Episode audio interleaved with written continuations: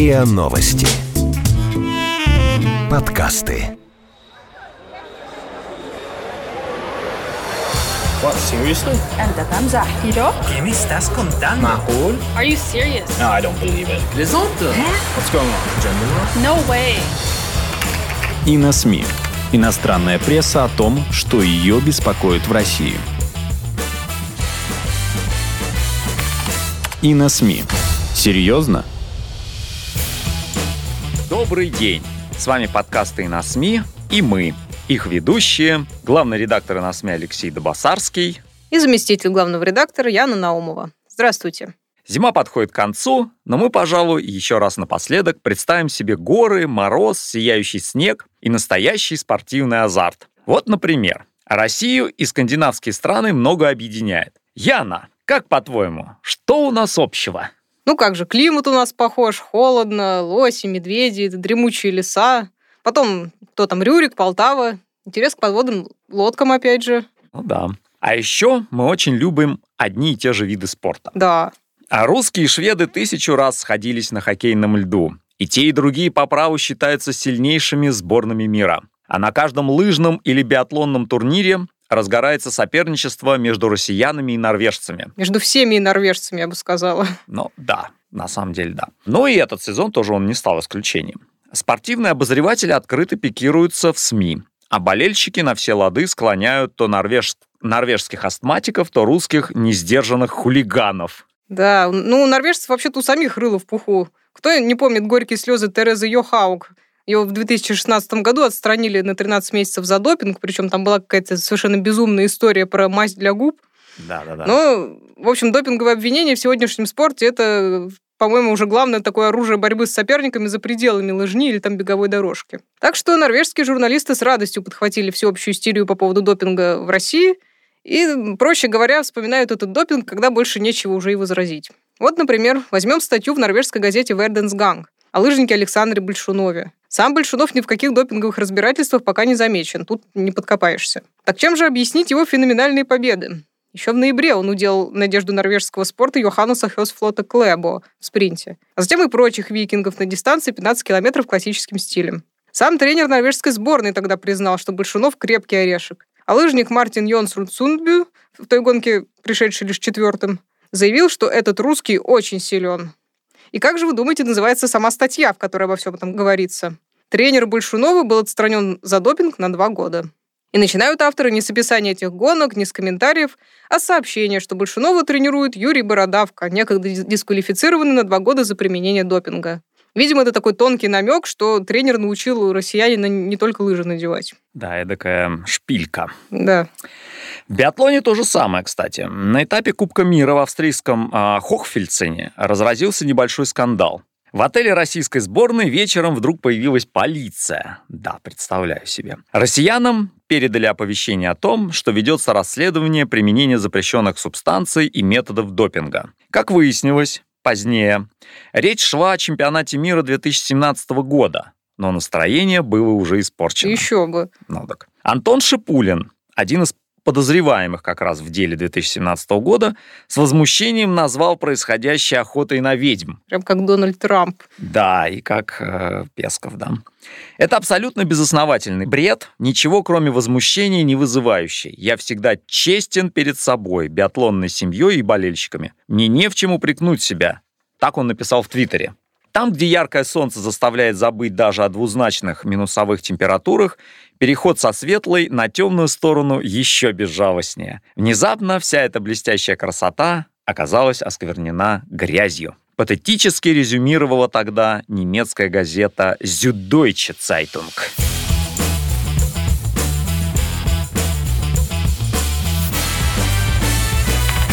И на СМИ.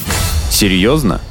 Да, биатлон это вообще больная тема. Конечно, он зрелищный, популярный, но многие считают, что этот вид спорта сейчас переживает кризис. Обсуждают не столько спортсменов, сколько коррупцию, допинговые дела. Например, бывший председатель Международного союза биатлонистов Андерс Бессеберг покинул свой пост, когда его обвинили в получении взятки за попытку сокрытия российского допинга. Это вот когда начались все эти разбирательства, да, все это дело Макларена. А Международный олимпийский комитет даже прекратил финансирование биатлонного союза в надежде, что тот очистится и наведет у себя порядок. Но в новом сезоне общественность решила отвлечься от вот этих всех разбирательств и накинулась на одного конкретного спортсмена, российского биатлониста Александра Логинова. Разумеется, победы Логинова пришлись соперникам не по нраву. Например, юная шведская звезда Себастьян Самуэльсон недоволен, что россиянин, ранее отбывший двухгодичную дисквалификацию за эритропоэтин, вообще был допущен до соревнований. Логинов, хотя и отбыл свою дисквалификацию, как полагается, но не попросил прощения за то, что сделал, и поэтому ему нельзя доверять, заявил Самуэльсон. То есть, по его мнению, без публичного покаяния наказание вообще недействительно. Ну, правда, к той же Йохауку Самуэльсона вроде нет претензий. Вероятно, он про нее вообще не слышал. Судя по всему, Себбе, как его называют в Швеции, ведет весьма своеобразный образ жизни, только тренируется и сидит в соцсетях, борясь с предполагаемыми врагами. Например, в интервью шведскому радио он признался, что проводит в обнимку с телефоном до 6 часов в день. Ого! Когда он тренироваться-то успевает ну, с да. таким режимом. После Олимпиады в Пхенчхане Самуэльсон заявил, что его засыпают угрозами русские тролли. Да и сейчас он регулярно жалуется на потоки ненависти в интернете. Но просто перестать читать комментарии не может. Да, прям болезнь какая-то. Уже поговаривают, что крестовый поход против России и допинга может ему дорого обойтись. Тренер его, а, Вольфган Пихлер, заявил шведской газете «Экспрессен», что если споры в интернете начнут всерьез отвлекать спортсмена от тренировок, то Самуэльсон лишится доступа к соцсетям. И я его стукну, без обиняков добавил Пихлер. Ну, по-моему, уже давно пора. Дубиной причем. Наверное. Но параноик Самуэльсон на самом деле не единственный, кто считает, что россиянам надо сначала прилюдно извиниться за все грехи, а уж потом выходить на лыжню. Француз Мартен Фуркат, пятикратный олимпийский чемпион. Казалось бы, чего еще ему надо, на что жаловаться? В один голос Самуэльсон нападал на Александра Логинова. После первой победы россиянина на этапе Кубка мира в Оберхофе в начале января Фуркат заявил в интервью НРК, норвежской телерадиокомпании, он должен извиниться перед другими спортсменами и хорошенько объясниться. А он ведет себя так, будто ничего не произошло. Моего уважения он не заслуживает. Это был уже далеко не первый выпад Фуркада в адрес россиян. Как стало известно НРК, президент Союза биатлонистов России Владимир Драчев подал жалобу даже на Фуркада Международный союз биатлонистов. Если спортсмен уже отбыл наказание, нет причин наказывать его по второму разу, заявил он. Ну, кстати, вышеупомянутый тренер шведской сборной Вольфганг Пихлер, который хотел стукнуть Самуэльсона, с Драчевым согласен. В беседе с газетой Даггинс Ньюхеттер он сказал про Логинова ровно то же самое. Он уже отбыл свое наказание, у всех должна быть возможность исправиться. По мнению Пихлера, дело Логинова намеренно раздувает пресса, которая только подавая очередные жареные факты. А что до Фуркада, то он, вероятно, понимает, что в биатлоне происходит своего рода смена власти. Сначала балом правит великий Ули Эйнер Бьорндален, который сейчас уже завершил карьеру, в прошлом году он об этом объявил. Потом на пьедестале посидел сам Фуркат, а теперь его сместили братья-норвежцы Тарьей и Йоханнес Бö. На норвежцев нападать не камильфо. Вот по русскому спортсмену чего бы и не пройтись. Сам Логинов не особенно жаждет общаться с прессой, но, по всей видимости, норвежцы его так достали, что он дал НРК короткий комментарий. Обвинение в допинге он комментировать не стал. И правда, сколько можно уже. Однако он подчеркнул, что готов к, диалог, к диалогу с обвинителями. «Я бы пообщался с Мартеном с глазу на глаз и посмотрел, что из этого получится», — сообщил Логинов. А вот нынешний повелитель лыжни и винтовки Йоханнес Тиннесбе, в отличие от Фуркада и Самуэльсона, никаких извинений не требует. Я истратил на этого человека массу энергии, поэтому просто приму все как есть. Попробую побить его на лыжне. Вот и молодец, Бе. Нормальный спортивный подход. Да уж.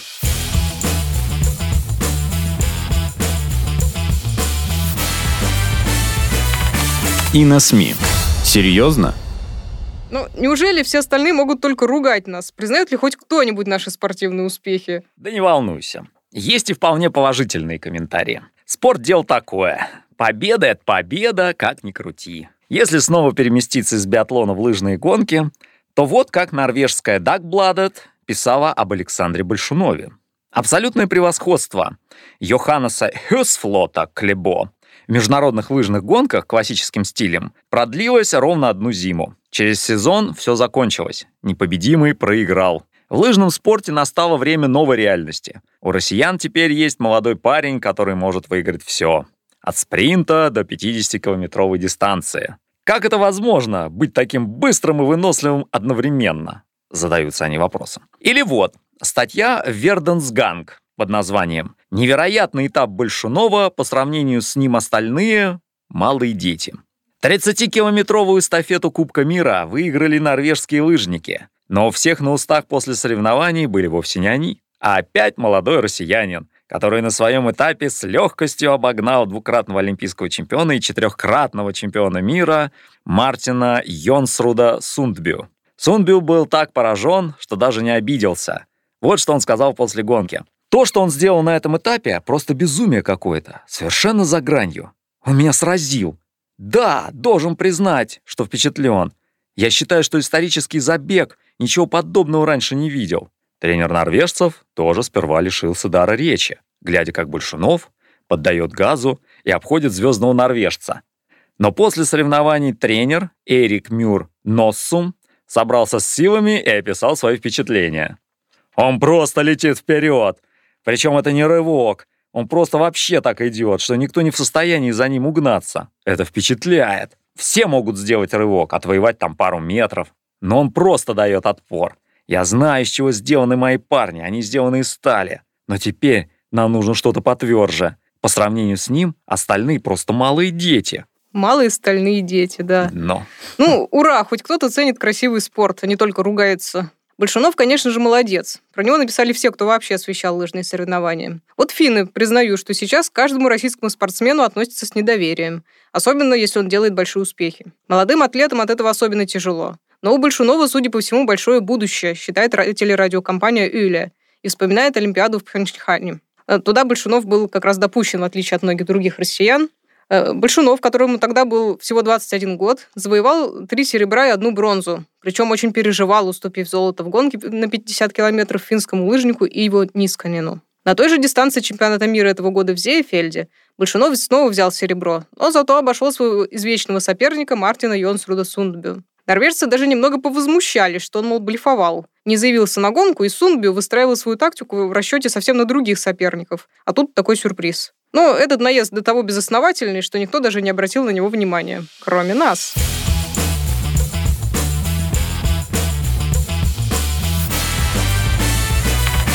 И на СМИ.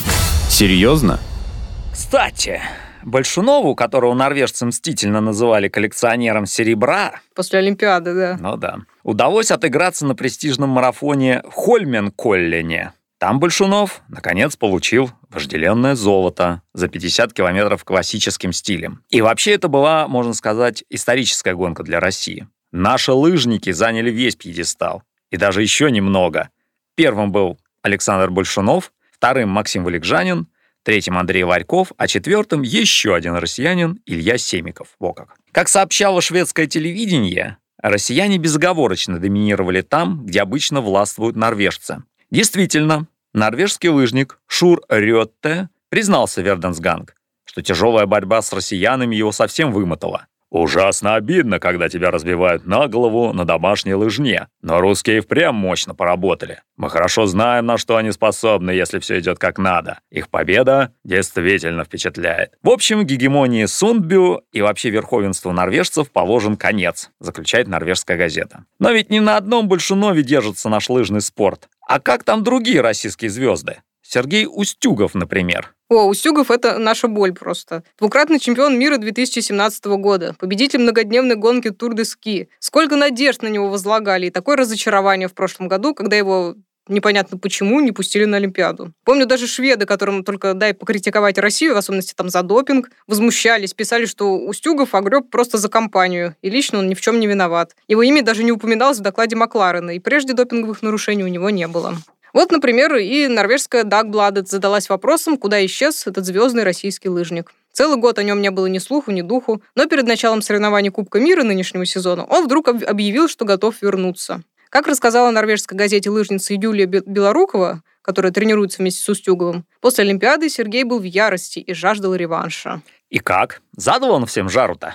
Ну, еще как задал, но, к сожалению, не на лыжне. Пожалуй, самой обсуждаемой темой после лыжных спринтов в Зейфельде стал конфликт Устюгова и норвежца Йоханнеса Хёсфлота Клэбу. Сначала они потолкались во время гонки, а потом едва не подрались в финишной зоне. В результате Международная федерация лыжного спорта сообщила, что Устюгов дисквалифицирован, а его результаты аннулированы. Шведское телевидение, СВТ, опросило нескольких экспертов и комментаторов, чтобы разобраться, кто был прав, а кто виноват. Э, Юханна Ойла, например, заявила, Я считаю, что это Клэбу подрезал Устюгова, а предупреждение за создание помех получил Устюгов. Я этого не понимаю. Ее поддержал Матиас Фредриксон. Устюгов ничего плохого не сделал. За что тут давать желтую карточку? Если уж наказывать его, так за то, что он нападал на Клэба уже после финиша, но во время гонки он вообще ничего не нарушил. А что же там произошло после финиша? Устюгов вообще известен своим крутым нравом. Петер Норту, норвежский лыжник, даже как-то заявил, что у Устюгова глаза убийцы. А вот теперь вот и Клэбо заглянул в эти глаза и не применил прокомментировать. Ясно, что когда мы добрались до финиша, он был очень обижен и немного толкнул меня и стукнул. Но он темпераментный человек и очень хотел пройти в финал, так что его легко понять. Я не держу на него зла. Ну, конечно, Клэбу-то хорошо говорить, он-то получил свое золото. Сам Устюгов отшутился, что не победил соперника на лыжах, и поэтому решил победить в драке. И переполненному адреналином Клэбу в тот момент очень хотелось, по его собственным словам, дать сдачи. Но он сдержался. Товарищ Клэбу по команде Синдерскар тоже немного отхватил, попавшись под руку русскому убийце. Мне казалось, что он набросится на Йоханнеса, на Клэбу. И я решил попробовать поговорить с ним. Но он бросил мне в ответ несколько слов по-русски, я не понял. Наверняка это было что-то очень неприличное. Кстати, а, вот и финны на днях писали, что Устюгов рассчитывал на грандиозный успех на чемпионате мира, рвался в бой, но так ничего и не добился. Его просто преследуют неудачи. Сначала этот несправедливый недопуск на Олимпийские игры, потом травма, потом конфликт с норвежцем и дисквалификация, а теперь еще и провал на эстафете в Зеефельде, когда Сергей прямо на лыжне почувствовал резкую боль в животе и теперь лечится вместо того, чтобы добегать, чтобы добегать до остаток сезона. Президент Федерации лыжных гонок России Елена Вяльбе рассказала финской газете «Илта Санамат», что Устюгов только в интервью шутки шутит, а на самом деле ему морально тяжело. Отстранение от соревнований на Олимпиаде в Пхен... Пхенчхане он принял очень близко к сердцу. А тут еще и журналисты донимают его вопросами. В чем же дело? Как будто международные организации удосужились тогда что-то ему объяснить. Да они никому не удосужились объяснить, ну. вот все возмущаются. Ну ладно, будем надеяться, что темпераментный лыжник возьмет себя в руки и еще покажет всем. Класс.